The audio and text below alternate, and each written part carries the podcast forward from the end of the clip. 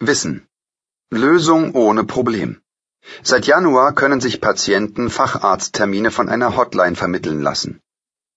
Wie wird der neue Service genutzt und ist er überhaupt notwendig? Von Haluka Meyer-Brost. Die Zeit, Ausgabe 43 vom 13. Oktober 2016. Dort, am linken Oberschenkel, ein etwas zu großer Leberfleck, irgendwie seltsam gefärbt. Wahrscheinlich nichts Schlimmes, denke ich mir, aber sicher ist sicher. Also rufe ich beim Hautarzt an. Und dann kommt dieser Satz. Zwei Monate warten, vorher keine Chance, plärrt mir die Sprechzimmerdame mit Berliner Schnauze entgegen.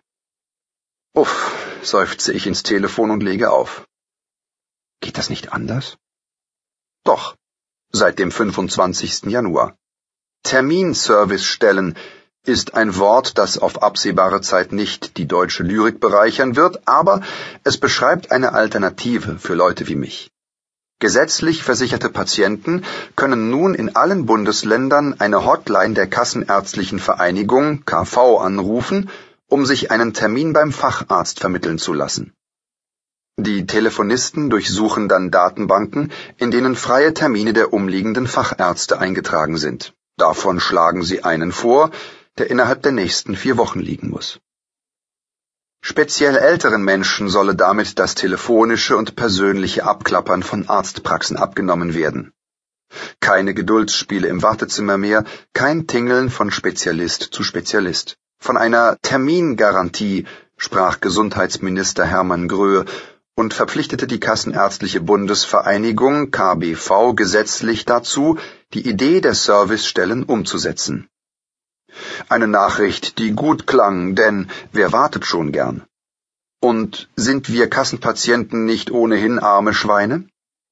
Der Minister schien seinen Job zu machen, allerdings nur auf den ersten Blick, denn es gibt einen Haken. Der Lösung fehlt Ihr Problem?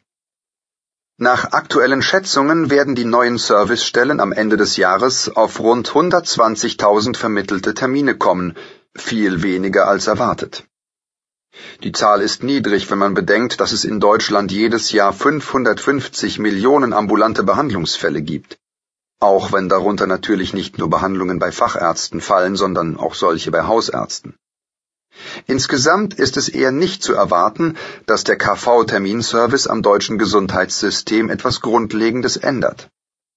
Einzelne Fachrichtungen werden zwar tatsächlich noch verhältnismäßig häufig nachgefragt, wie mehrere Servicestellen gegenüber der Zeit bestätigten, dazu gehören Internisten und Neurologen, doch zu wenige Termine, zu lange Wartezeiten, das war wohl nie ein systematisches deutschlandweites Problem. Und das Hätte man wissen können, wenn man Jonas Schreijöck gefragt hätte, der als Gesundheitsökonom an der Universität Hamburg forscht. Im Jahr 2011 veröffentlichte Schreijöck eine Studie, die sich mit der Frage beschäftigte, wie lange die Deutschen auf Arzttermine warten. Eine Studie also, die sich um genau das Problem drehte, das die Servicestellen lösen sollen. Das Ergebnis? Die Warterei ist in Deutschland gar kein echtes Problem.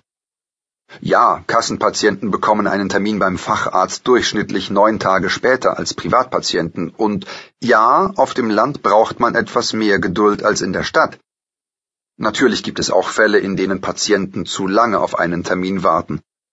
Aber Kassenpatienten bekamen laut Schreijöks Studie im Schnitt innerhalb von 16 Tagen einen Termin. Die Wartezeiten in Deutschland sind vollkommen im Rahmen, meint der Gesundheitsökonom. In Großbritannien oder Skandinavien dagegen, sagt Schreier, müssten die Patienten oft mehrere Wochen oder gar Monate warten. Und selbst das sei nicht per se schlimm. Wichtig ist, dass Fälle schnell drankommen, die wirklich akut sind und bei denen eine lange Wartezeit die Gesundheit verschlechtern könnte. Ob ein Routinecheck in zwei Wochen oder zwei Monaten erledigt wird, ist medizinisch gesehen nicht entscheidend. Warten ist in solchen Fällen zwar lästig, aber selten schädlich.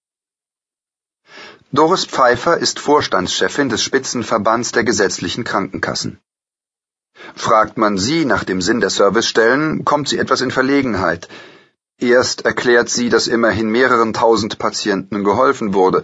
Wenig später sagt sie dann, Man kann sicher die Frage stellen, ob Terminservicestellen die optimale Lösung sind. Unsere Forderung war das nicht.